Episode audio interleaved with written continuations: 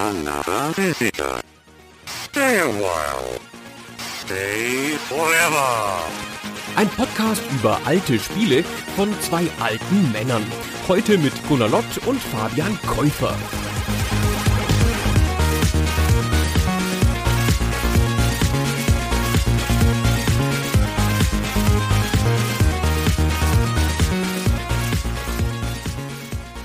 Hallo Fabian.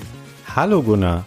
Gunnar, ich freue mich richtig. Wir schaffen es endlich in Folge 23 von Super Stay Forever jetzt mal das zu besprechen, was sich ein Großteil der Community schon lange gewünscht hat, nämlich ein Gameboy-Spiel.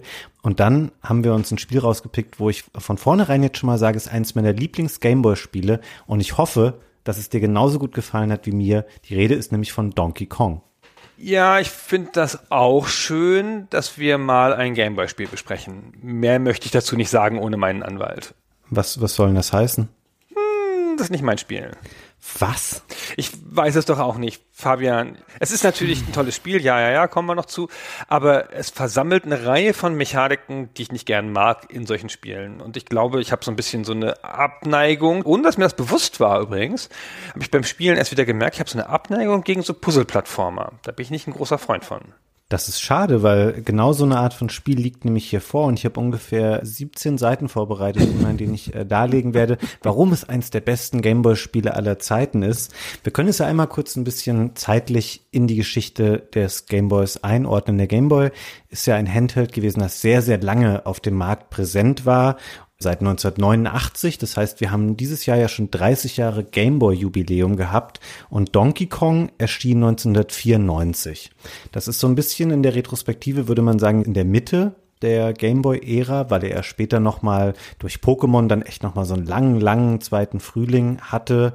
Und 1994 ist ein Zeitpunkt, wo Nintendo schon sehr viele große Franchises, mit denen sie sonst Erfolg hatten, auf anderen Plattformen verbraten hat. Wir haben schon drei Super Mario Jump'n'Runs gesehen auf dem Game Boy zu dem Zeitpunkt. Wir haben ein Metroid 2 gesehen und wir haben 1993 auch ein Legend of Zelda gesehen, Link's Awakening, was auch sehr, sehr gut ankam und auch gemeinhin als eins der besten Spiele gilt für den Game Boy. Und dann wird's ein bisschen dünne mit den Sachen, mit denen sie parallel auf dem Super Nintendo Erfolg hatten, weil diese typischen Pseudo-3D-Spiele, Mario Kart, F-Zero, die portierst du halt nicht auf den Game Boy. Und dann stellte sich für Nintendo die Frage, okay, was kann unser Spiel im Sommer 94 sein, was wir noch auf den Game Boy bringen? Und dann sind sie ganz, ganz weit zurückgegangen. Es ist wirklich ganz viele Jahre her, dass es vorher ein Donkey Kong Spiel gab und haben eins ihrer alten Arcade-Spiele ausgegraben, zu dem du wahrscheinlich mehr weißt als ich. Ist ein bisschen abgefahren, weil ich finde, aus der heutigen Perspektive, sag mal drei Sachen von Nintendo, dann kommt Mario, Donkey Kong und das kommt relativ schnell nacheinander. Und ich finde, Donkey Kong wirkt heutzutage wie gleichwertig. Einer der großen Charaktere.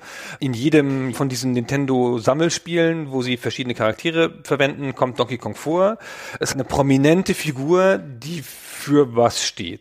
Und die war damals nicht mehr so richtig lebendig. Das erste Donkey Kong kam 1981 und war ja ein revolutionäres Spiel. Komme ich gleich noch ein bisschen drauf, was daran so toll ist. Und dann gab es davon ein paar Fortsetzungen und es gab auch noch einen Port später auf das NES, aber das war alles nicht mehr so groß und die Marke schlief so ein bisschen. Was man auch daran sieht, dass Nintendo erst fünf Jahre gebraucht hat, bis sie darauf gekommen ist, das auf den Game Boy umzusetzen oder dazu ein Spiel zu machen. Es ist nicht so, dass es eine selbstverständliche Marke war, die Nintendo so abgearbeitet hat wie alle anderen, sondern haben sie noch ein bisschen überlegt, ob sie diese Marke wieder erwecken sollen. Mhm. Und das liegt sicherlich daran, dass das Spielprinzip so simpel war damals. Und dem sind sie auch aus dem Weg gegangen, indem sie das Spielprinzip diesmal komplexer gemacht haben. Das wird ja Gegenstand dieser Folge sein. Aber nur mal ganz kurz, wir wollen ja keine Donkey Kong Arcade-Folge machen, die machen wir mal irgendwann extra. Aber 1981 in der Arcade oder auch die Jahre davor, da gab es sowas noch nicht wie Donkey Kong.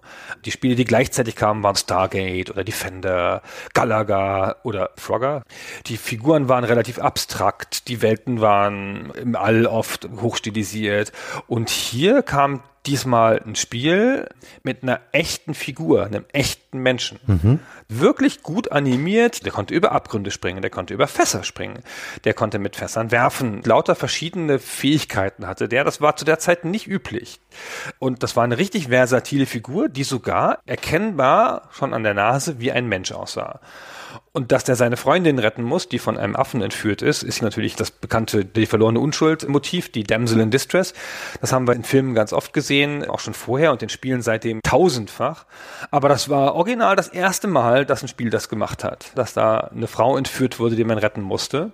Und die Damsel in Distress, die Lady hieß sie damals noch, und der Held hieß auch nicht Mario, sondern Jumpman die waren die Helden dieses ersten Spiels. Die anderen Spiele wollten alle irgendwas simulieren, was man aus dem Film kennt, eine Raumschlacht oder sowas. Und dieses Spiel hat so eine Comic-Anmutung. Die Gefangene steht oben und ruft immer Help, Help, auch wirklich dann so hingeschrieben, ein bisschen Comicblasenmäßig. Und der Jumpman arbeitet sich hoch gegen den Affen, der immer Fässer runterrollt.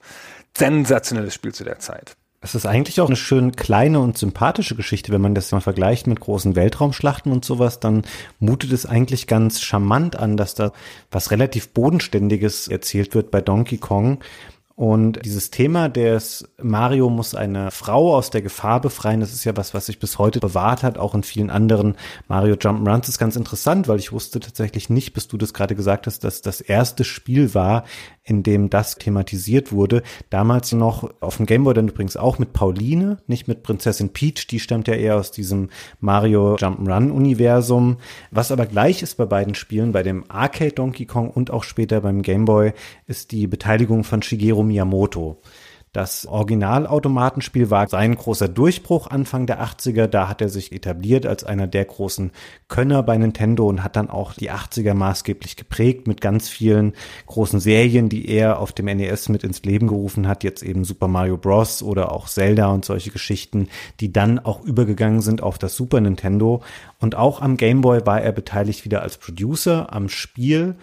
Und du hast es eben schon mal angesprochen, was auch unüblich war für die Zeit, war die Vielseitigkeit der Figur Mario, was sie alles schon im Arcade-Original konnte.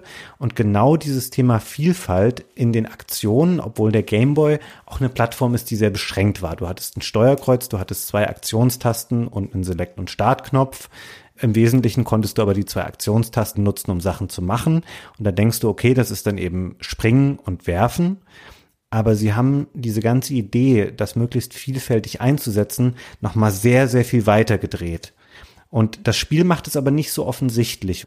Das beginnt schon damit, dass das Spiel einfach nur Donkey Kong heißt. Wenn man damals in den Laden gegangen ist, hat man gedacht, okay, die drehen mir jetzt hier ein 13 Jahre altes Arcade-Spiel an. Das heißt genauso, das sieht irgendwie ähnlich aus auf der Verpackung. Ich interpretiere das für mich immer als einen ironischen Kommentar dass sie gesagt haben, wenn das Spiel startet, dann erlebst du auch genau dieses Arcade-Spiel nochmal. Von der Grafik her, vom Sound. Die ersten vier Level sind das, was man eben vom Automaten kennt. Man klettert auf diesem Baugerüst nach oben, man springt über die Fässer drüber, die der Affe einem entgegenrollt und oben findet man Pauline und das macht man vier Level lang. Und dann scheint das Spiel ja vorbei zu sein und man fragt sich, ob das jetzt eben die Interpretation des Ganzen 1994 sein kann und man tatsächlich dafür jetzt ein Gameboy-Spiel gekauft hat. Und dann steht Donkey Kong wieder auf, er schnappt sich wieder Pauline und klettert nach oben aus dem Bild und dann öffnet sich dem Spieler eigentlich erst das ganze Spiel und man sieht, dass da ganz viele Welten mit vielen verschiedenen Levels vor einem liegen, die dann tatsächlich erst das Spiel sind, was das ganze Grundprinzip nimmt und das in allen Facetten, sei es Steuerung, sei es Vielfalt der Aktionen, sei es Anforderungen, die in den Welten gestellt werden, Settings dieser Welten, das alles vergrößert und ein ganz anderes und sehr viel besseres Spiel daraus macht. Ja, es nimmt nur das Grundsetting und nicht so viel mehr. Der Affe kommt noch vor, die Entführung kommt noch vor, aber schon die schrägen Ebenen, wo die Fässer runterrollen, verschwinden. Die Levels sind ganz anders gebaut und es ist auch anders als das erste Donkey Kong kein Flipscreen-Spiel, also kein Spiel, das auf einem einzelnen Bildschirm stattfindet, sondern hier scrollt der Bildschirm. Die Levels sind ein bisschen größer und man muss sich die Levels auch erschließen, indem man sie erforscht und abgeht und die richtigen Wege findet. Aber ich habe noch eine Sache ganz kurz, weil hier auf der Rückseite der Packung steht, wie du schon gesagt hast, dass Pauline entführt wird. Und das ist ja nicht selbstverständlich. Das ist meines Erachtens das erste Mal, dass die Pauline genannt wird. Heißt sie im Original Donkey Kong in der Arcade nicht so? Nee, heißt sie Lady. Ach so. Und wenn wir genau schauen, dann ist die dunkelhaarig und die im Originalautomaten ist blond. Ja, gut, die hat sich die Haare mal gefärbt, dann 13 Jahre später. Machst du doch auch. Mache ich ja auch ständig, genau. Da gibt's relativ viel Interpretationen zu, ob das die erste Iteration ist und man hat den Charakter geändert. Die Characters verändern sich ja. Donkey Kong sieht ja auch nicht mehr ganz genauso aus wie im Original. Oder ob das andere Personen sind. In verschiedenen Nintendo-Sammelwerken werden die als zwei Personen mit unterschiedlichen Persönlichkeiten dargestellt. Also Lady und Pauline. Aber was sie gemeinsam haben, ist, das ist die erste große Liebe von Mario vor Prinzessin Peach. Hm. Aber wenn du jetzt sagen würdest, dass Lady nicht Pauline ist, dann würdest du damit auch sagen, Jumpman ist nicht Mario. Ja, aber Jumpman wurde immer stillschweigend hinterher Mario genannt und der hat ja nicht plötzlich eine grüne Mütze auf oder keinen Schnurrbart mehr oder sowas. Und die hat sich ja immerhin schon die Haarfarbe geändert und auch die Kleidfarbe. Und sie wird jetzt erstmals explizit benannt. Aber wer weiß. Also wir sind ja in, in Nintendo-Land, gibt es tausend widerstreitende Theorien zu und in Büchern wird das aufgearbeitet, wer das jetzt ist und was es da jetzt in welchen Nachschlagewerken für Einträge gibt. Ich wollte es nur mal erwähnt haben an der Stelle. Jetzt in diesem Spiel ist es aber ganz klar, weil in der Anleitung und auf der Packungsrückseite steht, es wurde Pauline entführt. Hm. Außerdem ist sie schon Anfang der 80er aufgetaucht in so einer Comicserie für Kinder namens Saturday Super Kate und da wurde sie auch schon Pauline genannt und hatte dann Nee, da hatte sie auch blonde Haare noch, da muss ich dir jetzt recht geben. Aber da hieß sie auch schon Pauline und Mario hieß auch schon Mario. Meiner Meinung nach sind das die Charaktere, die haben dann eben erst später ihre Namen bekommen. Ja, ja, das ist schon wahrscheinlich so, genau. Gibt noch ein paar Kleinigkeiten, die dagegen sprechen. Es ist ja auch das Spiel wieder. Es wird ja nicht gesagt, oh, diesmal ist eine andere Frau verloren gegangen, sondern hey, Pauline wurde entführt, Baby, du musst los. Mhm. Kommen wir wieder zum eigentlichen Spiel zurück. Ja. Bei der Bewegung warst du. Na, ich war eigentlich dabei stehen geblieben, dass sich einem dann dieses Spiel eröffnet, was nochmal auf neun Welten aufgeteilt ist, die insgesamt etwa 100 Level beinhalten, die, wie du schon sagtest, keine statischen Einzelbildschirme sind, sondern Scrolling aufweisen, was für den Gameboy natürlich auch notwendig war, weil sie nicht ansonsten bei dem kleinen Display die kompletten Level immer hätten zeigen können. Dann wäre das ein sehr, sehr kleinteiliges Spiel geworden, weil das Spiel schon sehr viel mehr Elemente aufweist, außer einer Frau, dem Affen, dem Mario und ein paar Fässern dazwischen, sondern es gibt sehr viel mehr Gegner. Es gibt Sachen, mit denen man interagieren kann. Und die Level sind in Viererpacks zusammengefasst. Jede Welt hat ein Vielfaches von vier Levels, also meistens acht oder auch mal zwölf. Und dann muss man immer vier Stück meistern und im vierten gibt es dann immer einen Bosskampf. Und dann muss man in jedem Level schauen, wie schaffe ich es, einen Schlüssel, der immer ein fixes Item ist, was in diesen Levels rumliegt, den muss ich einsammeln, indem ich da drauf springe und dann über die B-Taste ihn aufhebe. Und den muss ich zu einer Tür tragen, die mich zum nächsten Level führt. Das ist anfangs noch relativ einfach, weil die Abstände sind nicht so groß, die Wege sind relativ klar, man wird so ein bisschen eingeführt, sieht, okay, ich kann scheinbar auch springen, ich kann kann Sachen aufheben. Es gibt Gegner, die neu eingeführt werden, die auch in der Regel durch Draufspringen und Hochheben entschärft werden können. Dann kann ich sie entweder auf einen anderen Gegner werfen, um sie zu entsorgen. Ich kann sie in Gruben reinwerfen. Es gibt Stachelgruben, um zu sagen, die landen da und bilden dann eine bewegliche Plattform, durch die ich Hintergründe überwinden kann. Es gibt ein übergeordnetes Zeitlimit für den Level, was aber meistens nicht erreicht wird. Also es ist relativ großzügig designt. Und dann schaue ich immer, okay, wie kann ich durch diesen Level durchkommen, kann den Schlüssel zu dem Ausgang tragen, ohne zwischendurch selber getroffen zu werden oder zu sterben. Und im Idealfall schaffe ich es dabei noch, das ist auch ein neues Element. Pauline verliert in jedem Level offenkundig so ein paar Sachen von ihr, nämlich einen Regenschirm, eine Geldbörse und jetzt habe ich vergessen, was der dritte Gegenstand ist. Den Hut. Den Hut und die kann man auch einsammeln und wenn man das schafft, ist so eine optionale Herausforderung, dann kommt man immer noch in eine kleine Bonusrunde danach, wo man sich extra Leben erspielen kann. Find das schön, wie vielfältig diese Level gestaltet sind, dass man immer überlegen muss, okay, wie schaffe ich das, weil sich eben auch so viel verändert an den Anforderungen und an den Aktionen, die man dazu gewinnt. Vielleicht willst du ja kurz mal erläutern, Gunnar, was man nämlich alles jetzt an Aktionen machen kann, die es vorher nicht gab. Ja, genau. Da müssen wir gleich in die Tiefe eingehen. Ich habe noch eine Sache nicht ganz präzise beschrieben. Die Level scrollen, aber die ersten zwei nicht. Oder die ersten drei nicht. Die ersten richtigen Level scrollen auch noch nicht. Die, mit denen das Spiel anfängt, diese Hommage am Anfang, die sind wie die alten. Und dann fängt das Spiel an, sich langsam dieser Vielfalt zu nähern und sich langsam zu öffnen. Und die ersten Level sind sehr überschaubar. Und du hast es eben schon sehr schön angedeutet. Die Level wollen erforscht werden. Man muss sich diese Level erschließen. Du guckst, wie ist der Weg, um den Schlüssel nach Hause zu bringen. Und den Schlüssel zu kriegen ist oft einfach. Den Schlüssel nach Hause zu bringen ist schwierig, weil den trägst du so über dem Kopf, wie in Super Mario Bros. 2. Und du kannst ihn auch werfen. Aber wenn du ihn wirfst, dann verschwindet er nach einer Zeit wieder. Du musst ihn dann schnell wieder aufnehmen, wenn du ihn weiter behalten willst. Und du kannst, wenn du ihn hast, nicht klettern. Das sind alles Kletterlevel. Die Level sind alle eher hoch als weit. Das ist nicht so klassisches Jump'n'Run mäßig, dass man da so von links nach rechts durchspringt, sondern das ist schon angelehnt an Donkey Kong. Der Affe ist irgendwo oben, wenn es ihn gibt und du kletterst viel zwischen Ebenen hin und her, springst zwischen Ebenen hin und her und versuchst dann diesen Schlüsselweg zu finden. Und du musst dann in jedem Level so für dich überlegen, wie ist der Schlüsselweg, wie kann der gehen. Es sind natürlich Gegner drin, die dich hindern und Gegner, die du angreifen kannst. Und in so einem zweiten Nachdenkprozess guckst du, wie du diese drei Gegenstände kriegst, die du schon beschrieben hast. So, wir hatten jetzt erzählt, dass das so ein bisschen was vom Grundprinzip, vom Setting übernimmt, vom Original Donkey Kong. Und das ist jetzt halt wesentlich erweitert. Und zwar, es fängt an mit der Bewegung von Mario. Mario kann halt laufen und kann hochspringen. Das ist ja noch soweit ganz normal. Dann kann er einen Handstand. Sensationell. Ja? A drücken und nach unten ist ein Handstand. Und aus dem Handstand heraus kann er höher springen. Warum auch immer. Und er kann im Handstand Sachen abwehren, die von oben auf ihn drauffallen. Völlig ungewöhnlicher Move. Das Spiel bringt dir diese Sachen nicht bei.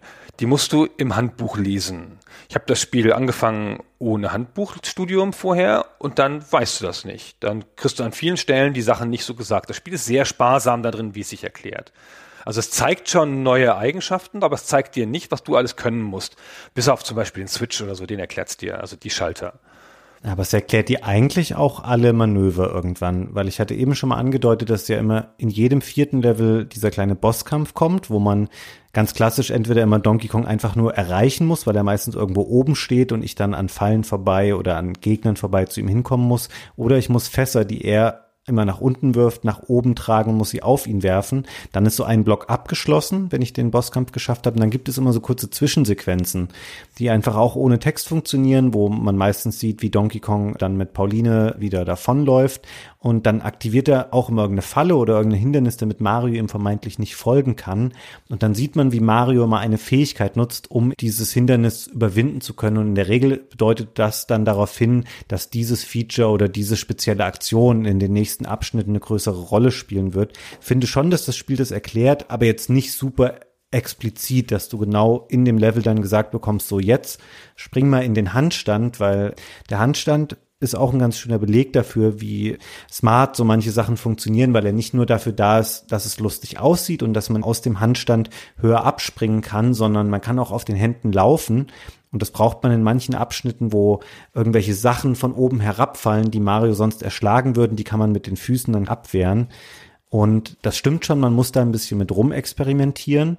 Aber das finde ich eigentlich auch ganz schön, weil je länger auch das Spiel dauert, desto mehr beherrscht man die ganzen Sachen, die man machen kann. Vielleicht beschreibe ich die erstmal ein bisschen weiter. Es gibt zum Beispiel auch aus dem Handstand, sagtest du eben schon, man kann dann höher abspringen. Und wenn man dann im richtigen Rhythmus nochmal springt, dann macht man noch einen dritten Sprung, der dann nochmal höher ausfällt. Und das ist ganz interessant, wie das Spiel hier verschiedene Bewegungsmechaniken zusammenwirft, die zum einen aus Donkey Kong stammen, weil es natürlich eine Fortsetzung dessen ist, aber auch aus dessen direkten Arcade-Fortsetzungen, wie zum Beispiel Donkey Kong Jr., wo er dieses an Seilen festhalten und rumschwingen, was auch eine Rolle spielt. Das sind Sachen, die daraus stammen. Du hast gesagt, dass Klettern eine große Rolle spielt. Das wurde teilweise erst in den Fortsetzungen noch mehr ausgebreitet und vielfältiger gestaltet da bediente sich zum Beispiel aus mehreren alten Donkey Kong Spielen, aber auch bei Mario sieht man Einflüsse, die zum einen in der Vergangenheit liegen, diese ganze Idee von ich spring auf Gegner, heb die hoch und werf die dann weg. Das ist was, was man aus dem Super Mario Bros. 2 vom NES kennt, diesem so ein bisschen immer rausfallenden Mario Bros. Spiel, weil es ja eigentlich in Japan ein Spiel mit anderen Figuren war, was sie dann angepasst haben, da war das ein ganz wichtiges Element. Das Gegner nicht aus dem Spiel scheiden, wenn man auf sie draufspringt, sondern man hebt sie hoch und benutzt sie als Wurfobjekt. Aber, um jetzt wieder zu dem Handstand zurückzukommen, diese Mechanik, dass man, wenn man mehrere Sprünge miteinander verbindet, hintereinander im richtigen Timing, das ist eigentlich erst was, was man zwei Jahre später sieht, wenn Mario auf dem N64 ankommt, in Super Mario 64.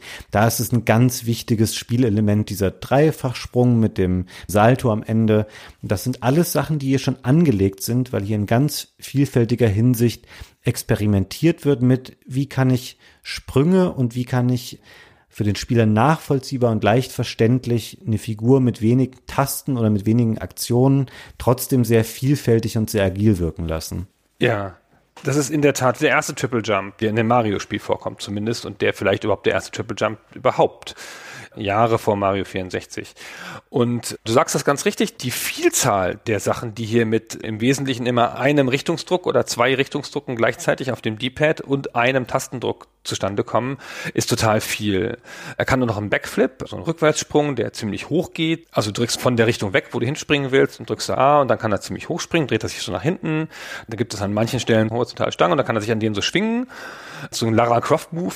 Du hast schon gesagt, er kann zwischen den, wie bei Donkey Kong Jr., zwischen Seilen hin und her springen.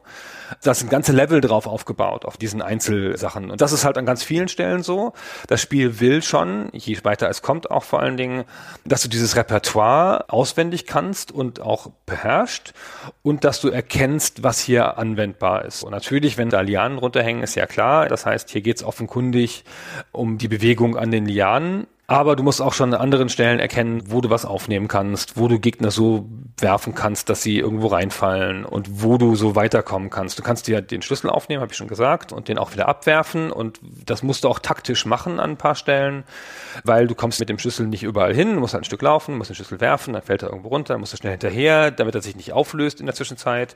Und da gibt es ganz viel kleine Aufgaben und du musst dir diese Levels in die kleinen Aufgaben zerlegen und das möglichst ideal machen. Manchmal ist es sehr einfach, dann liegt die Lösung auf der Hand, zumindest die einfache Lösung und dann müsstest du halt nur noch Hirnschmalz aufwenden, um die drei Gegenstände zu finden. Manchmal ist es nachgerade, wo man denkt, puh, keine Ahnung, ja, was mache ich denn jetzt hier? Dann musst du das spielen. Ich habe in manchen Level zwölf Leben verloren, bis ich rausgefunden habe, was das Spiel eigentlich von mir will und wo ich hin muss und was der richtige Weg ist.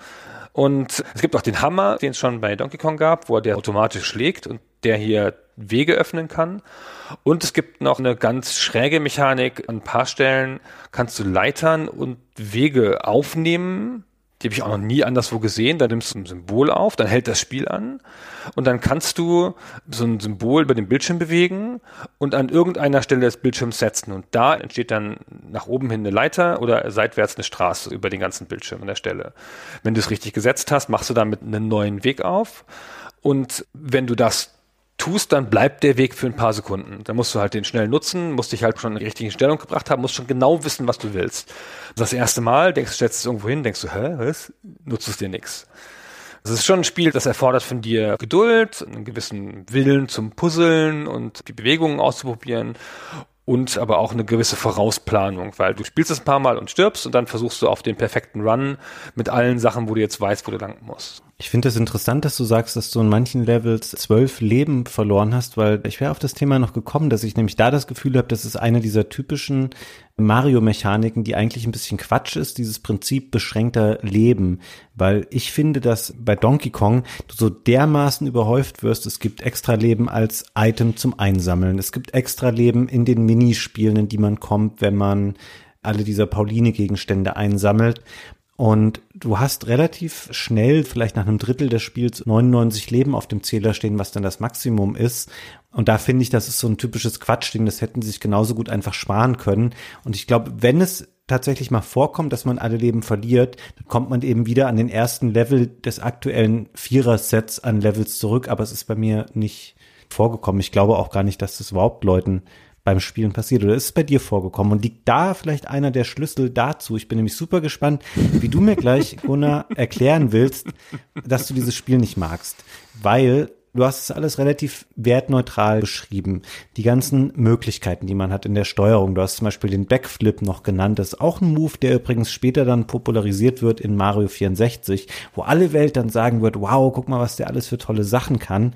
Und ich finde, man hat hier einen so beweglichen, agilen Helden, der Gegner und Aufgaben auf so vielfältige Art und Weise lösen kann, geschaffen auf einem System, was eben nur zwei Tasten hat, was ein super primitives Handheld ist. Der Gameboy war immer schon sehr beschränkt in seinen Möglichkeiten und nicht nur das, diese Bewegungsfreiheit, die man hier geschaffen hat oder diese Vielfalt in den Aktionen, sondern eben auch die Vielfalt der Aufgaben, die du eben schon angerissen hast.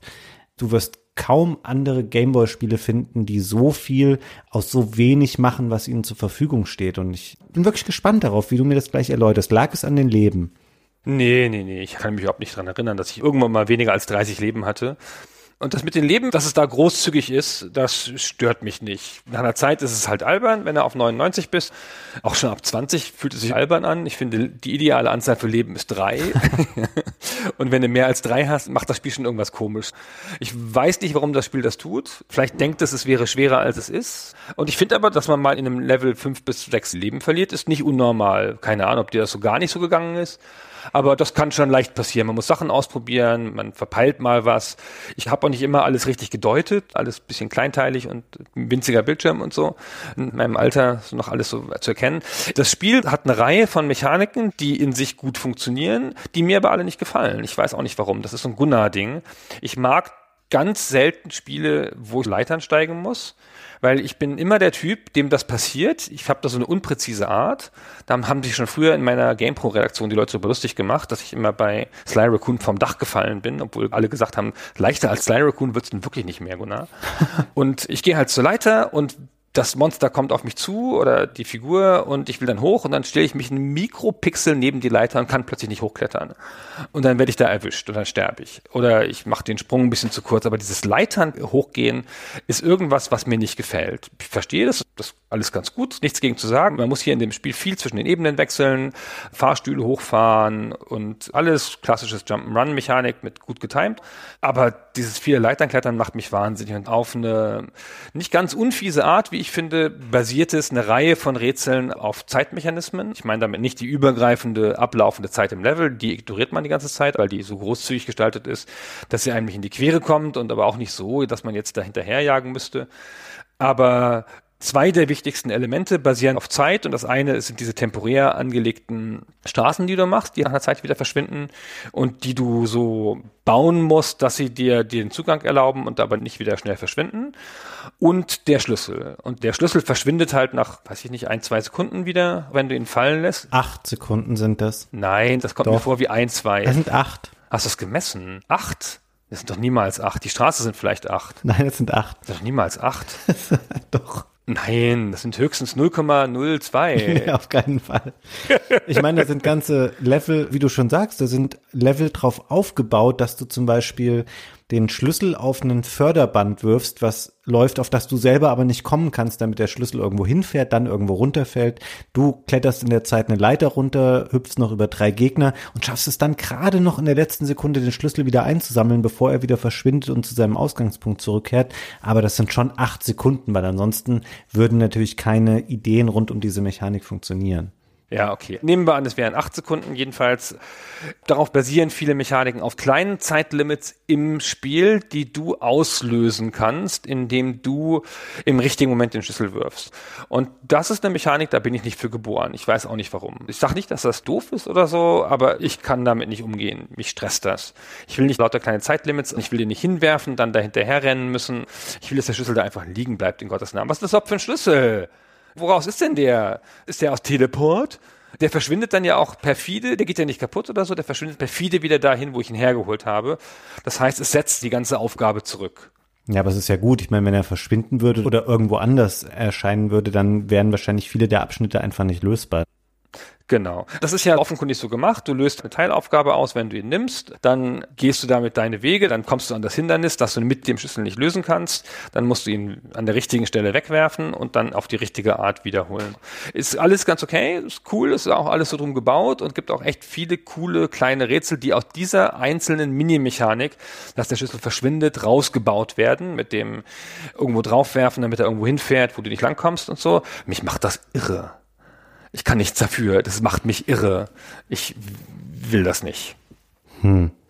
Also ich kann es ein bisschen nachvollziehen, weil das Spiel bleibt natürlich auch da seinen Wurzeln treu. Es ist jetzt kein Jump Run in dem Sinne, wo so eine Spielwiese geschaffen wird für diesen Protagonisten, der sich sehr gut bewegen kann. Das kann man alles nutzen.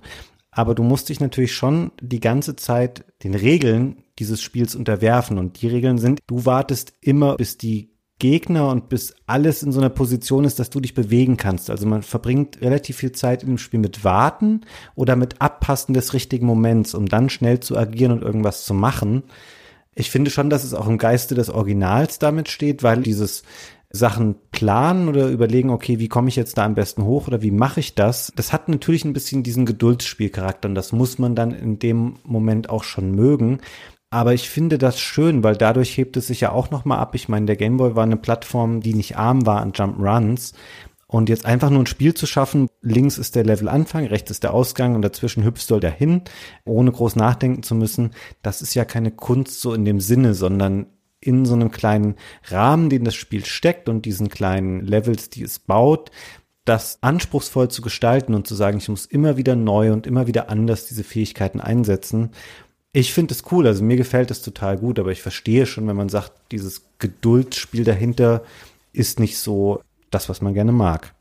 Ach, es ist ein Mustererkennungsspiel und es hat ja noch ein Element von Unabwägbarkeit da drin. Du hast ja viel Gespringe, du hast noch Leitern und Ebenen, die hochfahren und Sprungstände, so Jumpstands, die dich so ein bisschen höher bringen. Und dazu hast du aber überall Gegner in verschiedenen Ausfertigungen, die sich auch auf unterschiedliche Arten bewegen. Es gibt halt Gegner, die laufen auf Plattformen, es gibt Gegner, die fliegen durch den Level, es gibt Gegner, die laufen an den Plattformen lang und an der Unterseite der Plattform lang und können den halben Level ablaufen, verlassen aber nie den festen Boden dabei. Es gibt Gegner, die patrouillieren einfach hin und her und sind dafür da, damit du auf sie draufspringst. Es gibt Gegner, die darfst du nicht anfassen, weil sie Stacheln haben. Das siehst du dann auch. Das kommt dazu und vielleicht bin ich auch nicht so gut darin, Muster zu erkennen, weil immer, wenn ich es mal geschafft habe, mir den Weg aufzumachen mit dem komischen Schlüssel, dann laufe ich in so ein komisches Tier rein. Das liegt bestimmt auch an mir, aber es ist schon, ich finde, es ist mehr ein Puzzle als ein Plattformer, weil das Timing von Gegnern und von Sprüngen ist wesentlich einem Plattformer, aber dieses Element, dass du dir den richtigen Weg suchen musst und den auch unter Zeitdruck öffnen musst und wieder verschließen musst, das ist halt eher ein Puzzleteil. Und es hat diesen starken planerischen Charakter. Und ich glaube, das ist es, was mir persönlich nicht so gefällt. Hm kann das nachvollziehen. Auch von daher, selbst wenn man jetzt sagt, man steht da nicht so drauf, finde es interessant, weil es im Rahmen seiner recht engen Regeln und den Regeln, denen es auch den Spieler unterwirft, zu sagen, du passt dich bitte ein bisschen meiner Spielgeschwindigkeit an und so wie ich möchte, dass du diesen Level löst, gibt es schon auch immer mehr Freiheit, dass man eben sagt, okay, ich kann da so hochkommen. Das fängt ja schon ganz am Anfang an, wenn man dieses Ur-Donkey Kong spielt wo du denkst, okay, ich kann auch original nur diese Fähigkeiten, dann probiert man nicht diesen Backflip zu machen, aber man kann später, wenn man das Spiel nochmal neu startet und merkt dann, okay, ich könnte auch schon ganz am Anfang als dieser Mario, der auf dieser Urbaustelle unterwegs ist, diesen Backflip machen und den Level sehr viel schneller lösen, indem ich einfach maßgebliche Teile dieses Baugerüsts ignoriere und gar nicht an den Leitern hochkletter, sondern einfach mit Backflips von einer Plattformebene auf die nächste komme. Und genauso geht man auch später in den Levels vor und ich finde, dass so viel Schönes auch so improvisiert dann passieren kann, weil man denkt, okay, ich probiere das jetzt mal so aus und ist auch eine ganz interessante Mechanik, die dann da zum Tragen kommt. Du sagtest vorhin schon mal, die Level sind eher vertikal als horizontal aufgebaut. Deswegen fällt man auch gerne mal irgendwo runter. Du hast es ja eben schon gesagt, dass du auch immer Probleme hast, abzupassen, okay, kann ich jetzt da gerade hochklettern, die Leiter, nein, ich stehe einen Pixel falsch. Genauso springt man auch mal irgendwo daneben und fällt irgendwo runter oder man lässt sich irgendwo runterfallen, weil ein Gegner einem sonst töten würde was dann passiert ist, wenn Mario irgendwo runterfällt von einer Plattform, dann fängt er an, sich quasi um die eigene Achse zu drehen und das führt so weit, dass irgendwann sein Kopf unten ist und wenn er dann irgendwo aufschlägt, dann stirbt er, dann ist das Leben verloren. Aber wenn man es schafft, dass man nur so weit fällt, dass er sich nur so dreht und auf der Seite landet, dann gibt es so einen unangenehmen, er tut sich zwar weh beim Hinfallen und ist kurz benommen, steht dann aber auf und kann weiterspielen. Und auch das ist was, was man irgendwann mit im Spielen berücksichtigt, dass man denkt, okay, ich probiere jetzt ganz schnell diesen Weg zu gehen, auch wenn er gefährlicher ist. Nein, shit, jetzt muss ich dem Gegner ausweichen und versuche da nochmal ein Stück wieder nach unten zu gehen und nehme in Kauf, dass ich irgendwo runterfalle, weiß aber, ich lande auf der Seite und kann dann weiterspielen. Und das ist so cool, wie es da das Spiel schafft, zu sagen, okay, hier ist auch eine Option, die habe ich jetzt nicht unbedingt als den goldenen Lösungsweg vorgesehen, aber es funktioniert so und du Spieler kannst es so machen. Das ist auch sehr ungewöhnlich und ist auch diese ganze Fall- und Sturz- und daran sterben Mechanik sehr ungewöhnlich, wie das Spiel es interpretiert. Das sieht man selten, weil in der Regel ja, entweder man stirbt oder man stirbt eben nicht, aber dass es durch so eine Drehung so eine Art Beeinflussung gibt, weiß gar nicht, in welchen anderen Spielen das überhaupt zum Tragen kam. Ist, glaube ich, was, was sehr selten auftaucht. Mit dem Drehen wüsste ich jetzt auch nicht. Aber es gibt natürlich schon Spiele, wo du eine Ebene kannst du runterfallen und zwei Ebenen nicht. Und so ein bisschen ist es hier ja auch so. Das Einzige, was ich so besonders finde an dem Fall, ist die Tatsache, dass es sich halt falsch anfühlt, wenn du fällst, aber ja offenkundig richtig war. Also du kannst es als taktisches Element einsetzen und das Spiel erwartet auch, glaube ich, von dir, dass es an ein paar Stellen so machst.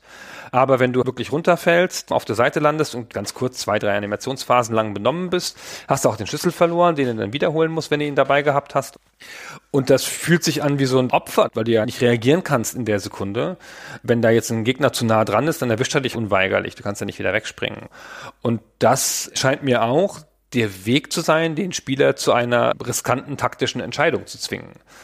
Und das sieht für mich aus wie eine wahnsinnig clevere Mechanik. Ist jetzt nichts, was mir Spaß gemacht hätte.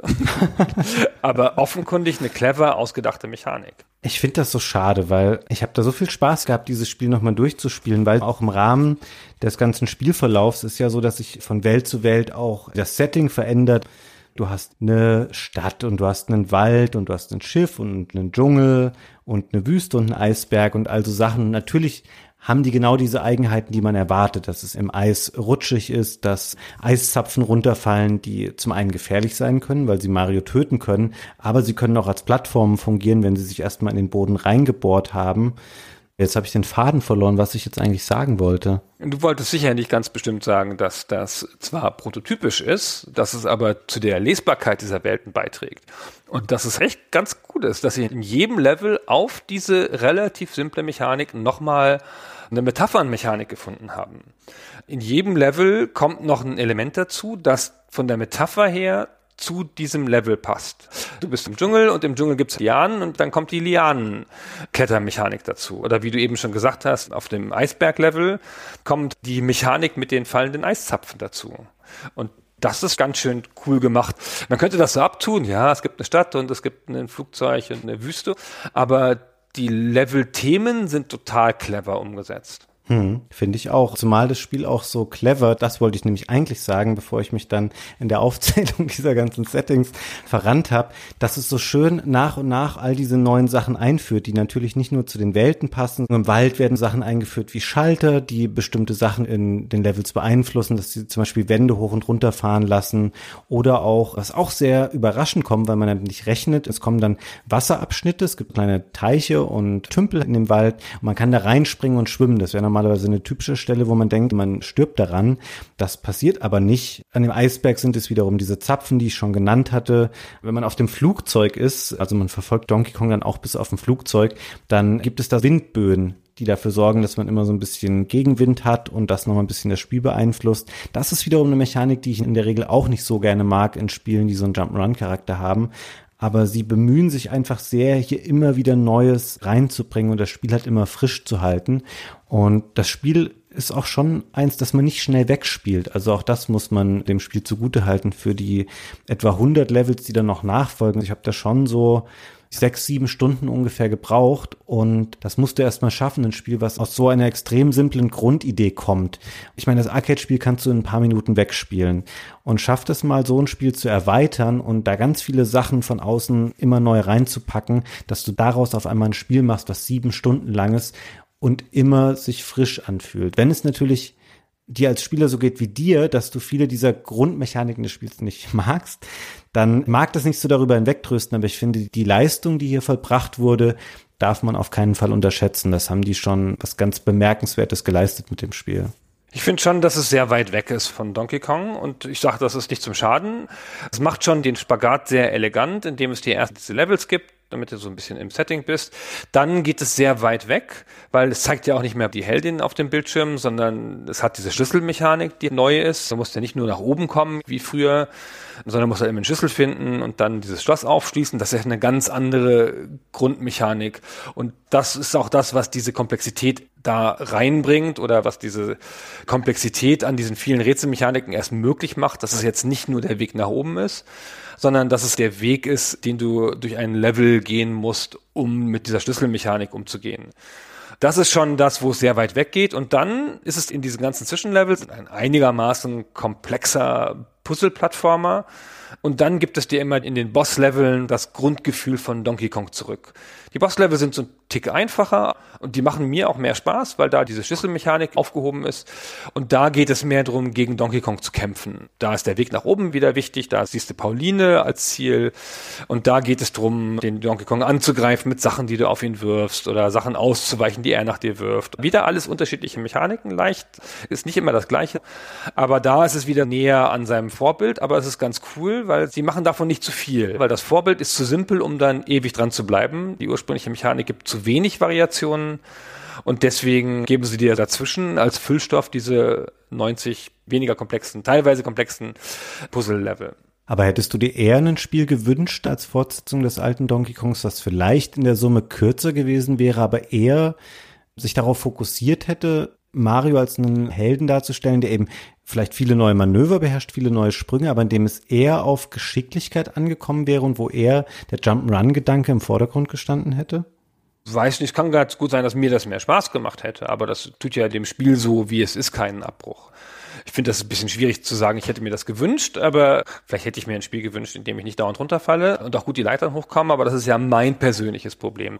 Ich finde das Spiel, so wie es gebaut ist, da hast du natürlich recht, es ist halt sensationell was sie mit den Mechaniken gemacht haben, wie sie die variieren, wie viele Mechaniken es sind und wie raffiniert das an ein paar Stellen gebaut ist. Hm. Und das auf einer echt schwachen Hardware für die Zeit. Und das Spiel macht auch gar nichts her, finde ich. Ich finde den Grafikstil halt ein bisschen schöneres Donkey Kong, aber dafür sehr klar, sehr gut nachvollziehbar.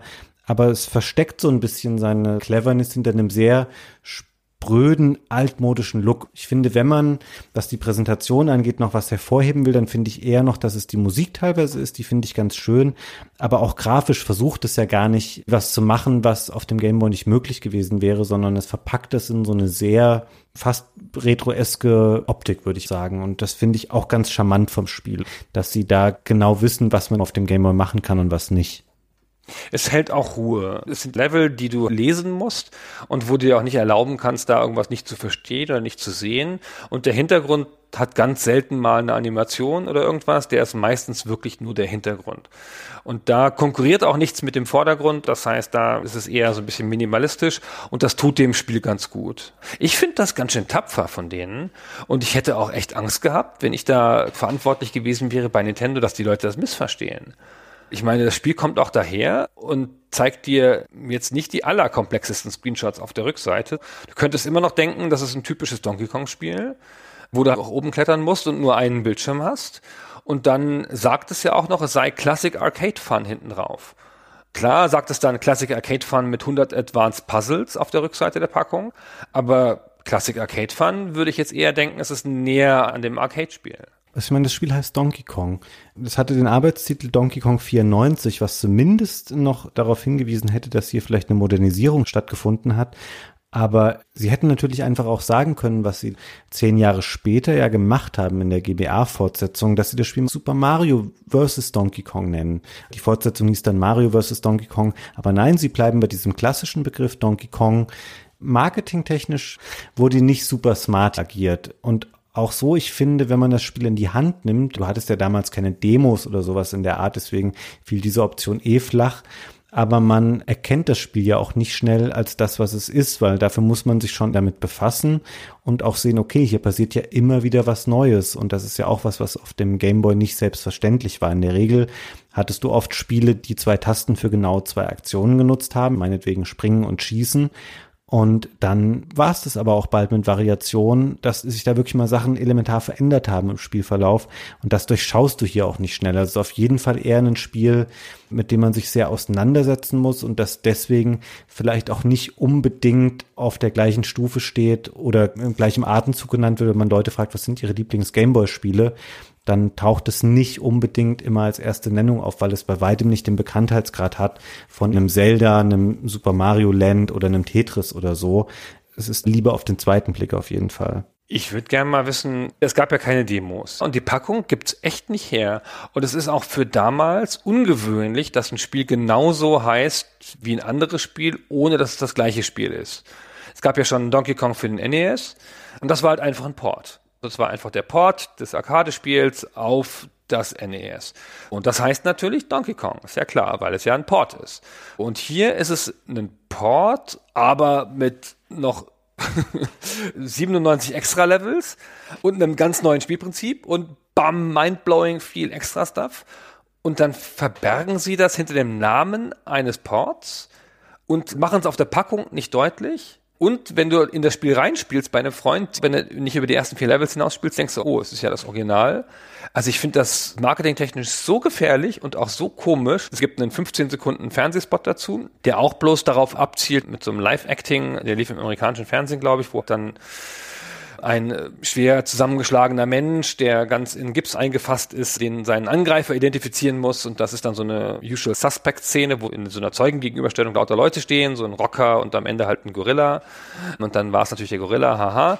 Und das sagt auch nichts über das Spiel aus. Sie haben überhaupt nicht, so wie ich das verstehe, an irgendeiner Stelle mit den Möglichkeiten, die sie hatten, klar kommuniziert, was das für ein Spiel ist. Und das muss ja fast schief gehen. Also ist schon direkt noch ein Wunder, dass das erfolgreich ist. Warum haben sie es denn nicht Donkey Kong und der 5-Sekunden-Schlüssel genannt? Es sind 8 Sekunden, ne? Ich weiß. Fun Fact, Gunnar, ich darf das eigentlich gar nicht sagen, während wir hier gerade diese Folge aufnehmen. Ich habe heimlich währenddessen meinen Gameboy angeschaltet, habe ein Level da ablaufen lassen, während wir uns hier unterhalten haben und habe es gestoppt. Es sind acht Sekunden tatsächlich. Ah. Weil du hast mich so verunsichert mit deiner Geschichte von wegen, ja, das ist maximal eine Sekunde oder zwei Sekunden. Das sind acht Sekunden. Und dadurch funktioniert auch diese Mechanik so, wie sie vorgesehen ist. Aber ey, es hat mich auch zeitweise genervt, aber das ist natürlich auch das Spiel und das ist die Herausforderung. Und das ist die Art und Weise, wie das Spiel seine Puzzles gestaltet, weil es ist auf jeden Fall zu gleichen Teilen ein Puzzler, wie es auch ein Jump-Run-Spiel ist.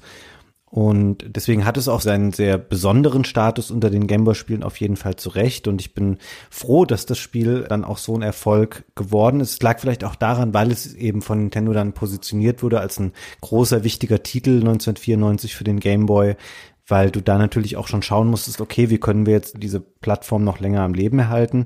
Wobei es natürlich ein guter Zeitpunkt war, weil so Sachen wie der Game Gear und der Lynx, das war da dann schon geschlagen. Aber ich denke mal, Nintendo wird es schon auch ordentlich gepusht haben zu der Zeit. Und ja, es ist ja dann auch zu einer langlebigen Serie tatsächlich geworden. Allerdings sehr viel später, als man das normalerweise so erwarten würde.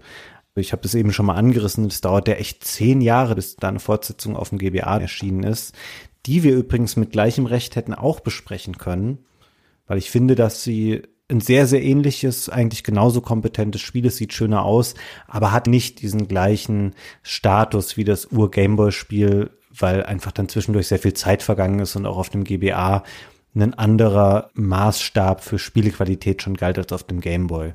Beim Gameboy muss man ganz ehrlich sagen, vieles davon ist halt einfach auch nicht so wahnsinnig gut gealtert. Die Gameboy-Bibliothek ist ja riesig und da ist schon auch sehr, sehr viel Crap drunter oder Sachen, die du heute nicht mehr wirklich unbedingt spielen würdest. Mm, das stimmt. Es sticht schon mehr raus auf dem Game Boy als sein Nachfolger auf dem Game Boy Advanced. Da möchte ich dir beipflichten. Es war schon gar kein schlechtes Game Boy Jahr. Game Boy war ja ein bisschen auf dem Höhepunkt, kam ja Wario Land und Mega Man 5 und Wario Blast. In meiner ganz persönlichen Rückerinnerung an das Jahr 1994 ist das so überschattet von Donkey Kong Country, das kurz danach auf dem Super Nintendo rauskam, was ich ein so spektakuläres Spiel fand und so viel gespielt habe zu der Zeit, auch weil es bei uns im Spielladen so ein Superhit war und immer die Demo lief und diese tolle Musik hatte, dass ich echt wirklich gar keine gute Erinnerung mehr an diesen Gameboy-Titel hatte zu der Zeit. Dachte so, hä, okay, was will er jetzt besprechen? Gar nicht Donkey Kong Country? Aha, aha. Ah, ah, das, ah, stimmt, da gab es noch eins. Ja, das ist lustig, was sie dann 1994 noch für ein Revival-Jahr für Donkey Kong daraus gemacht haben, weil auch so als schöner Weihnachtstitel für Super Nintendo Donkey Kong Country kam. Aber ich sag jetzt mal, ist vielleicht gerade bei dir eine unpopuläre Meinung, rein vom Status als Spiel für seine Plattform oder auch was die Individualität angeht oder auch die Qualität, das Donkey Kong auf dem Game Boy ist schon das bessere Spiel. Donkey Kong Country auf dem Super Nintendo ist ein tolles Jump'n'Run, aber abgesehen von der Grafik macht es Sachen okay und in manchen Bereichen auch schlechter als die Mario-Spiele das vorher gemacht haben. Das hat nicht die Bedeutung oder die Relevanz oder sein Genre so geprägt wie das Gameboy-Spiel. Sage ich jetzt einfach mal, obwohl ich Donkey Kong Country liebe. Ja, ach, das kann ich schon unterschreiben. Donkey Kong Country, da werden wir in einer Donkey Kong Country Folge mal drüber sprechen, ist halt ein Spiel, das wahnsinnig auf seine Schauwerte abzielt. Das war so ein Spiel, das hast du Leuten gezeigt und dann haben die es gekauft im Laden. Das mussten die auch bloß sehen und dann hat das schon gereicht. Das ist drei Minuten spielen lassen, zack, zack, zack. Und dieses Spiel, das haben wir jetzt so ein bisschen deutlich gemacht, muss es schwerer gehabt haben an der Art, wie sich das Spiel selber kommuniziert. Und es ist auch ein Spiel, das wirklich auf den zweiten, dritten Blick besser wird. In klassischer Manier eines sehr guten Spiels zeigt es dir seine ganzen Sachen nicht schnell. Selbst als diese Welt aufgemacht wird und du merkst, dass du nicht im Original Donkey Kong bist, selbst dann braucht es ein paar Level, bis es wirklich auf Touren kommt, bis es dir alle Sachen beigebracht hat, die du für die ersten Levels brauchst das ist schon ein Spiel, da musst du erstmal eine halbe Stunde spielen, bis du da bist, wo du siehst so, ah, I see what you're doing there. Ich habe jetzt gerade im Kopf ein bisschen diesen Vergleich gemacht mit Donkey Kong Country. Natürlich ist Donkey Kong Country ein Spiel, was dir ganz schnell Belohnungen gibt und es sieht wunderschön aus und man kommt cool voran und man hat sofort alles geblickt. Man muss sich weniger erarbeiten. Und bei dem Gameboy-Spiel ist, dass man sich sehr viel mehr Fragen die ganze Zeit stellt, von wegen, okay, wie schaffe ich es jetzt noch, das Item mitzunehmen, damit ich wieder in die Bonusrunde komme? Wie schaffe ich es vielleicht, das noch schneller zu machen? Wie komme ich da vorbei? Und man kann es nicht so smooth wegspielen wie andere Jump'n'Runs und das erfordert einfach ein bisschen mehr Arbeit oder Commitment. Aber ich finde, dass wenn man man Spiel sehen will, was zwei Genres nahezu gleichberechtigt sehr schön zusammenbringt und das sehr gut variiert, auch über eine längere Spielzeit, dann finde ich, sollte man sich das Spiel auf jeden Fall mal anschauen. Und das gibt's heute auch noch. Als 3DS Virtual Console Spiel gibt's das zum Runterladen. Die meisten Leute haben wahrscheinlich noch einen alten Gameboy zu Hause rumfliegen. Das Modul ist relativ billig. Es ist nicht so ein Spiel, was so einen krassen Sammlerwert hat. Weiß nicht, ob das an der mangelnden Nachfrage oder einer extrem hohen Auflage liegt, aber das kann man sich auch für ein paar Euro als Modul holen. Und ich finde schon, dass man sich das auf jeden Fall mal angeschaut haben sollte, wenn man den Anspruch hat, dass man sagt, man hat mal alle wichtigen Gameboy-Spiele gespielt. Ja, finde ich auch. Ich habe es auf Ebay nochmal gekauft, ohne Packung. Ich weiß nicht, was ich dafür bezahlt habe, 15 Euro oder so. Also das kann man ganz gut nochmal kaufen und wie du ganz richtig sagst, irgend so ein Gerät wird man ja wohl noch zu Hause rumliegen haben. Das ist ganz easy nochmal zu kriegen und kann man auch ganz gut nochmal spielen. Diese Module gehen ja auch nicht kaputt. Fun Fact, man bräuchte nicht mal einen Gameboy. Das Spiel läuft ja auch, wenn man einen Super Gameboy hat, auf dem Super Nintendo. Und ich habe es tatsächlich in Vorbereitung auf den Podcast hier, ich habe es unterwegs immer auf dem Gameboy gespielt und zu Hause über Super Gameboy auf dem Super Nintendo.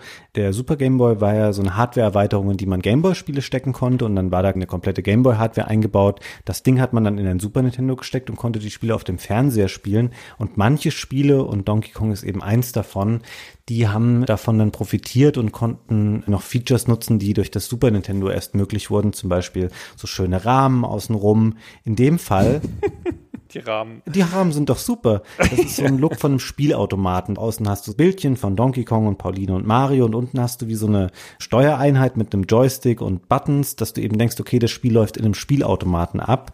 Du hast eine schöne Farbpalette, das heißt, dieser vier Grünton-Look vom Gameboy wird dann ersetzt durch eine vernünftige Farbpalette. Und was ganz interessant ist, auch bei dem Spiel, das haben nur wenige Gameboy-Spiele gemacht in Kombination mit dem Super Gameboy, du hast auch akustische Vorteile.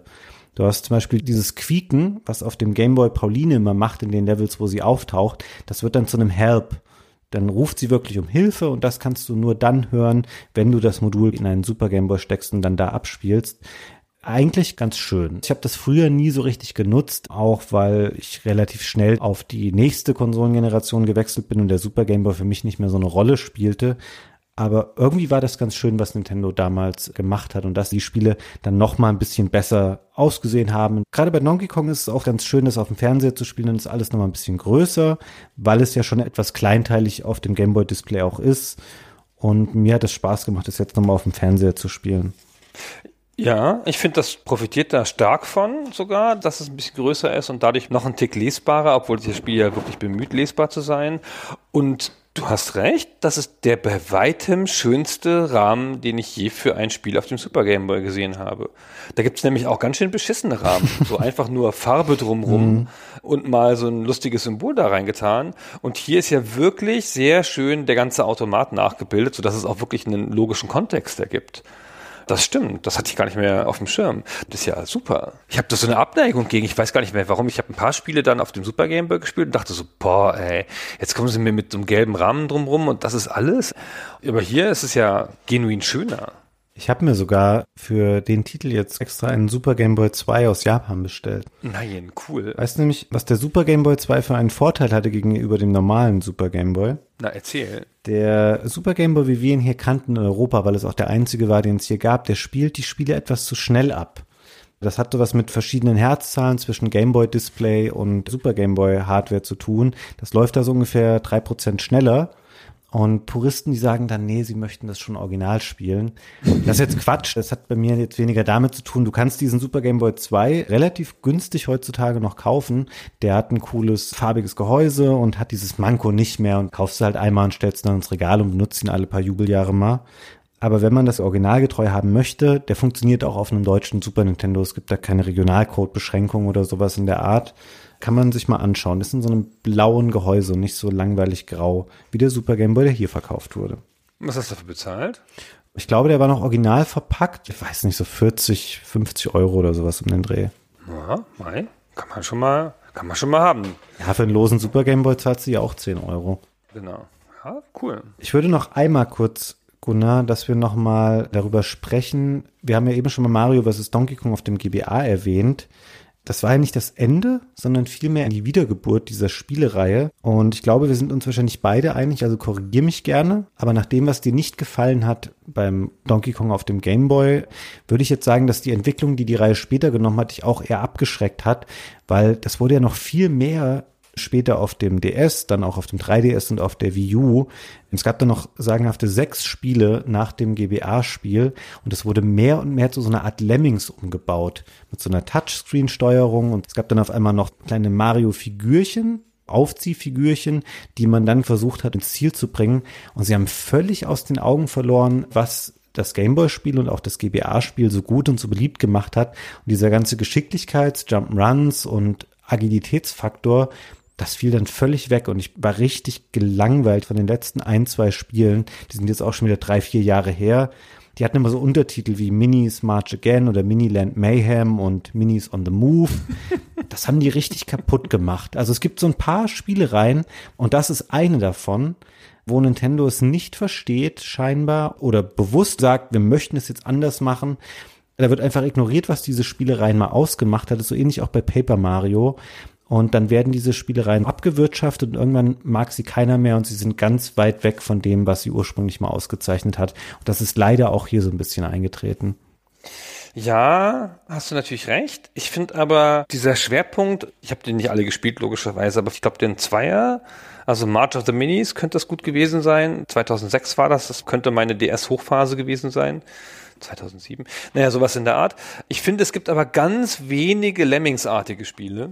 Und das hat mich immer gewundert, warum das so ist. Ich finde eigentlich Lemmings, haben wir auch mal in einem Safe Forever Podcast besprochen, ein super interessantes Spielprinzip mit diesen sich selbst bewegenden Figuren, wo du die Umgebung veränderst oder halt die Figuren, um diese Wege umzuleiten. Und wir sind damals im Podcast, glaube ich, auch zu der Erkenntnis gekommen, dass es ganz schön schwierig ist, damit originelle Sachen zu machen.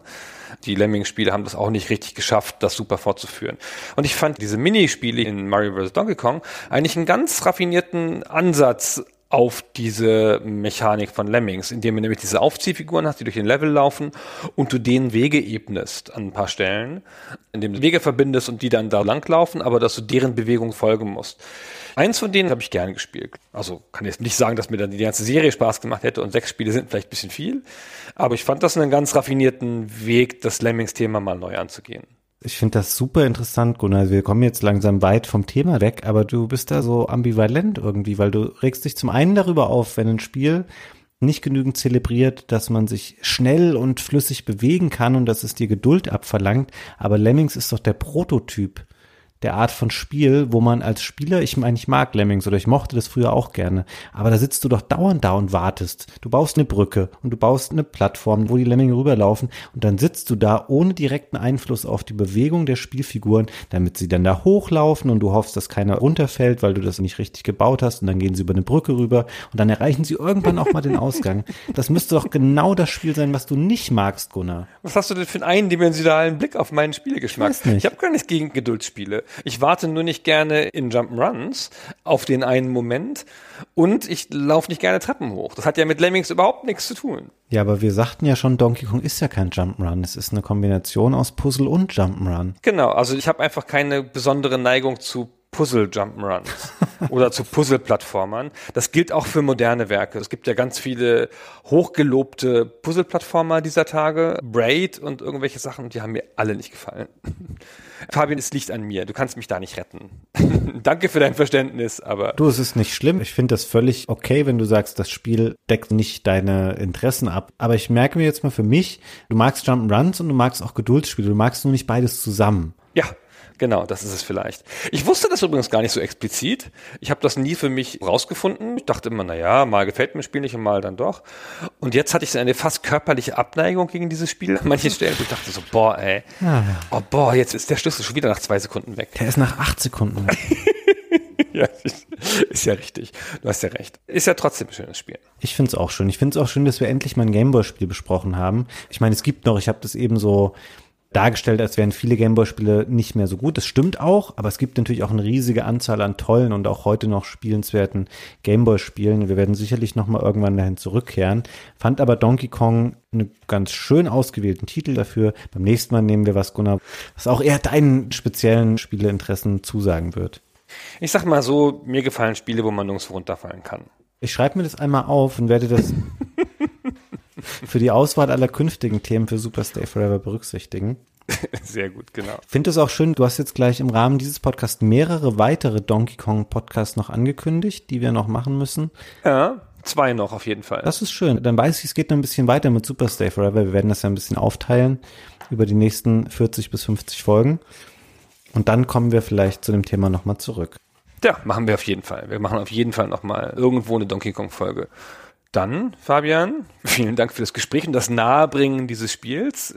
Und vielen Dank euch fürs Zuhören bei meinem Geklage darüber, dass ich hier runtergefallen bin. Ja, von mir auch vielen Dank und bis zum nächsten Mal. Bis zum nächsten Mal. Tschüss. Ciao.